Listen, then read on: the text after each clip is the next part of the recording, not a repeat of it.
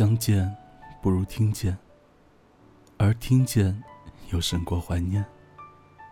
我是鬼边士，这里是黑白格子间，我们好久不见。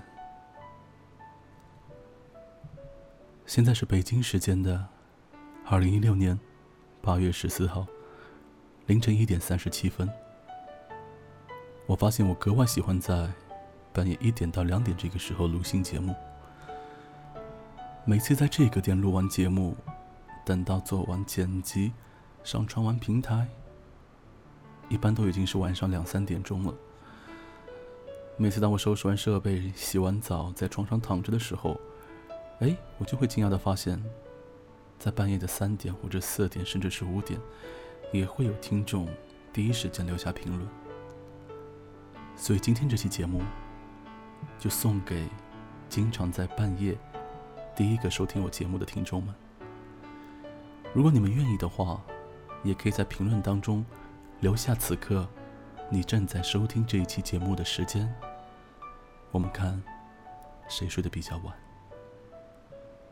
这期节目来自于我的师兄时光君，在他的新书里面有一个故事，我非常的喜欢，就像这期节目的主题一样。失眠的人，好像一条狗。在每一个漆黑的夜，看不见谁是谁的脸，却能听见我的声线，带你回到家的门前，在你孤单的梦里面，有一座黑白格子间，你猜我躲在哪？想念，我们有好久不见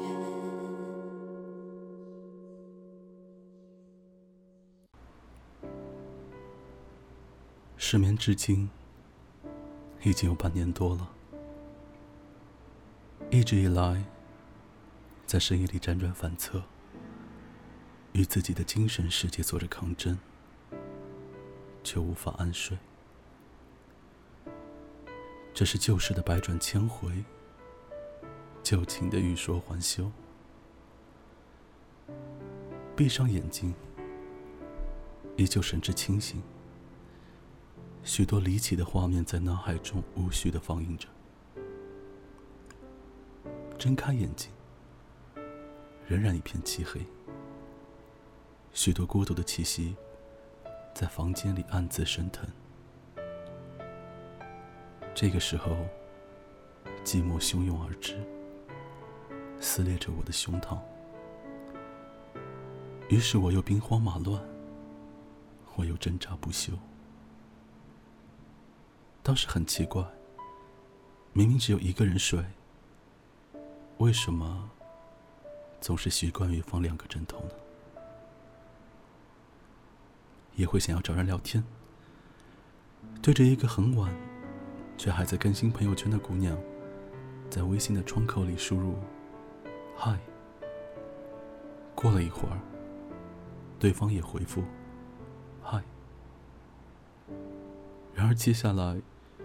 却不知道如何打开话匣子，要用怎样的文字和语气继续这番不咸不淡的对话。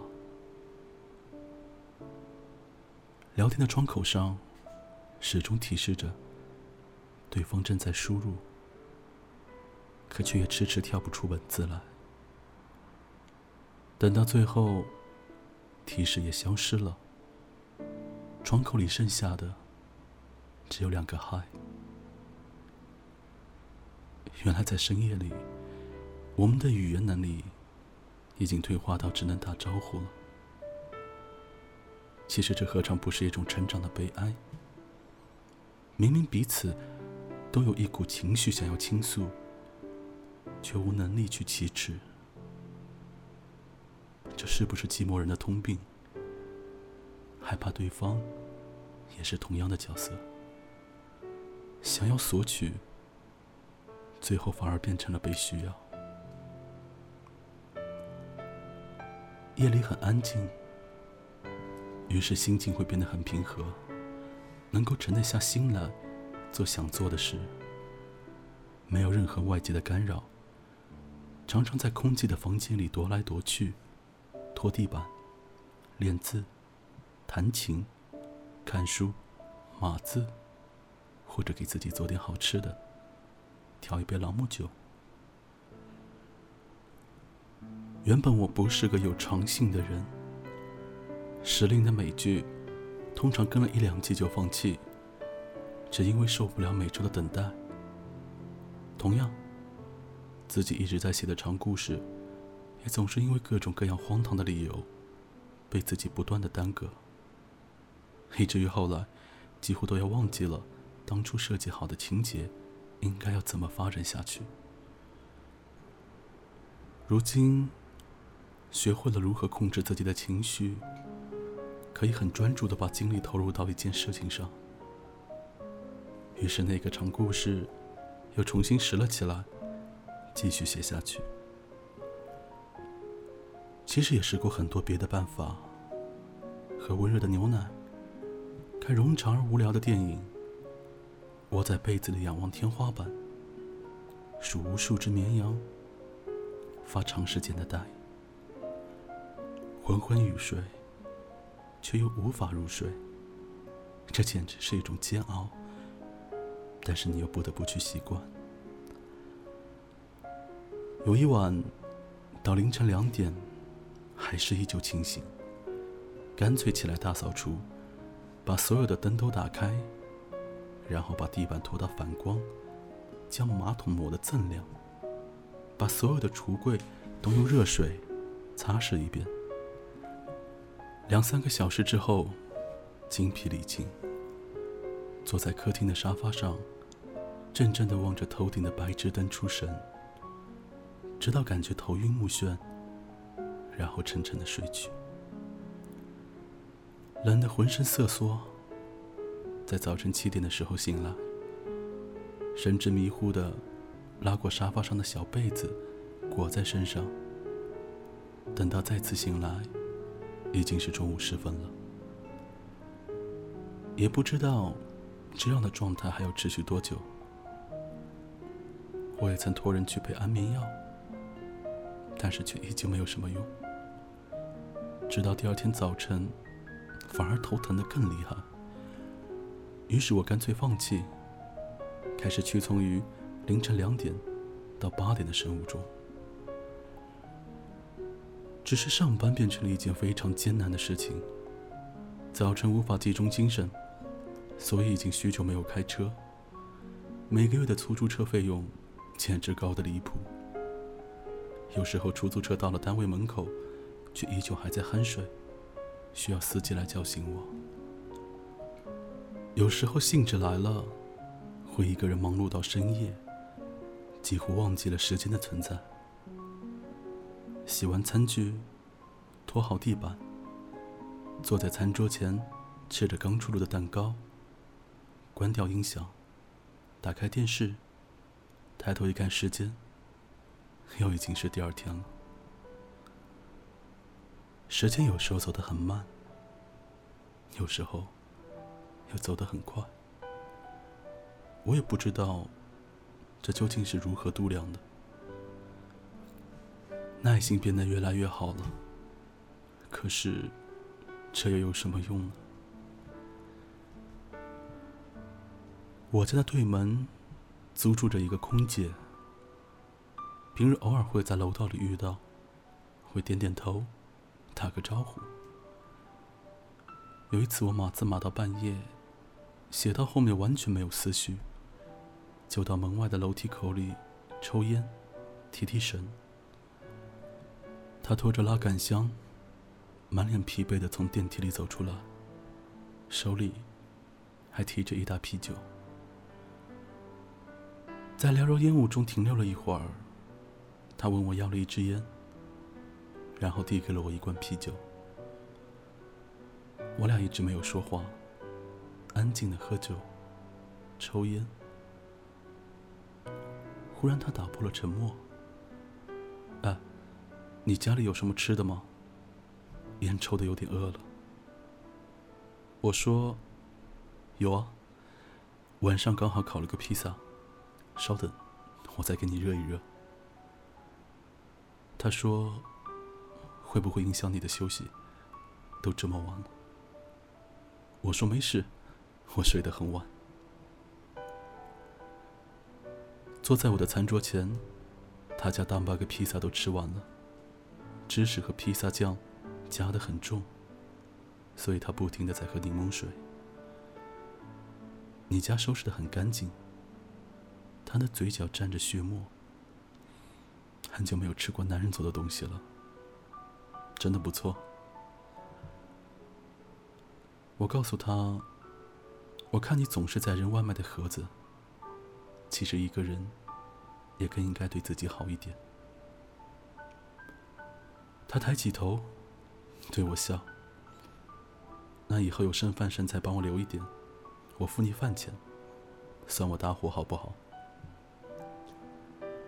我说，其实我做的自己也吃不光，提前跟我说一声就好。我知道，他睡得也很晚。半夜出去抽烟的时候，门缝里始终透着光亮。他突然挑了挑眉，问我有没有什么笑话讲。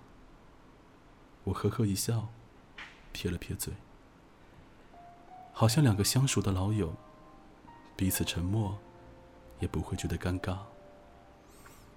可能这就是因为我们是同类的缘故吧。其实睡得晚也有好处。最起码，阿森纳的比赛我一场不落。即便是凌晨时分的欧冠，也不再需要闹钟。看完之后，甚至还有精神来码个一两千字的球评，战术分析的头头是道，几乎不用返工。和兄弟们打麻将，打到后半夜，他们精神涣散，无力再去计算，牌打的神之乎之。而我则神志清醒，生龙活虎，大杀四方，总是成为最后的大赢家。时常会去订夜里九十点钟的电影票，在家门口的电影院里独自看一些新片。有时候甚至会是一个人包场，感觉特别的逍遥。然后恍恍惚惚的踱步回家。路灯昏黄，行人稀少。这个时候，感觉分外的知足，也不再苛求要循规蹈矩的生活。反正每一天都会变得很长，时间看起来无足轻重，浪不浪费根本无所谓。反正不过也是一个人，潇洒只不过是惺惺作态，好不好？只有自己知道。只是记忆变得越来越不好。看了好多遍的《大话西游》，情节总是忘记。也有过很多美好的梦境，却怎么也记不清楚。看到杂志上说，失眠的人特别容易提前衰老，所以我很担忧。我还在等一个人呢，怎么可以就这样先行老去？说实话，我其实真的很怀念那些无理取闹却也可以安心睡觉的日子。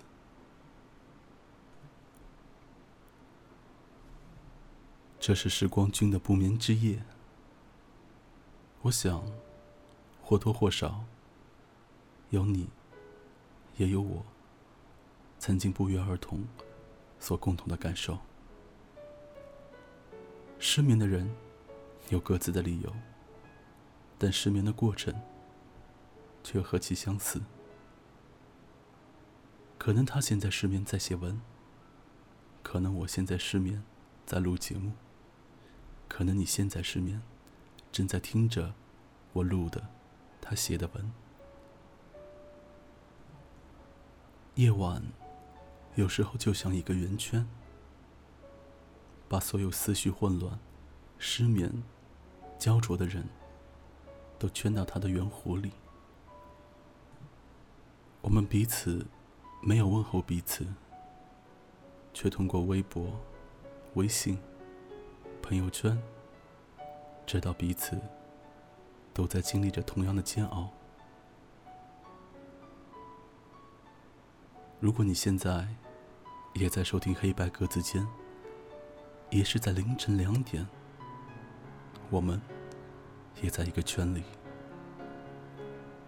愿所有失眠的人都能找到一剂安睡的良药。愿所有不眠之人都能够找到那个让你舒服、能够让你记起你每一个美好梦境的恰到好处的枕头。这期节目属于黑色单间，我们下次再见。又转了半圈，不自由地走着。是什么样的空间让我走不出界限，成了中心点？抬起头望着远方，我看不见了方向。我停止步伐，又开始在幻想。你经过我的左边，又经过我的右边，你走了一个圆。是什么样的空间？你站在我的对面，我们却有了界限。我抬起头看着你，你从来不看我吗？我在这里啊，你从不将我和你转变成一条线。你说呀，不说吗？选择了沉默？用双手拥抱我自己，仿佛就能温暖吗？你说呀，不说吗？别对我沉默好吗？我让自己离开你，但为什么还在这里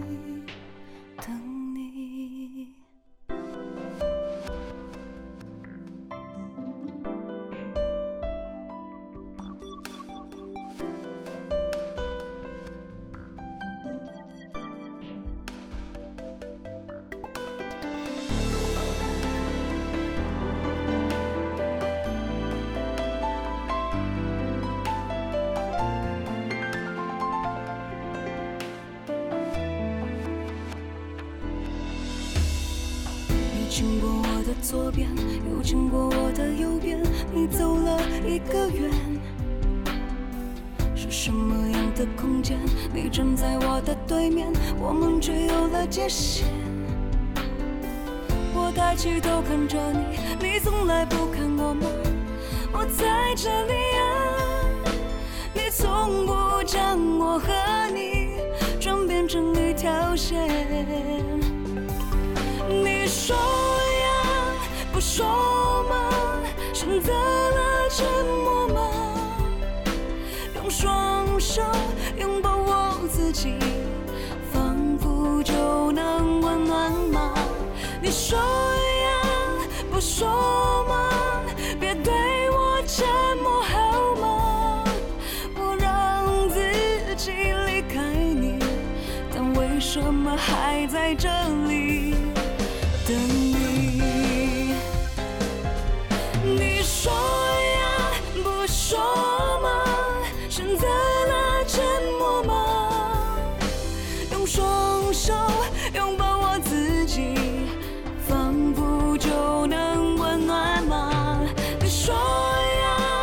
说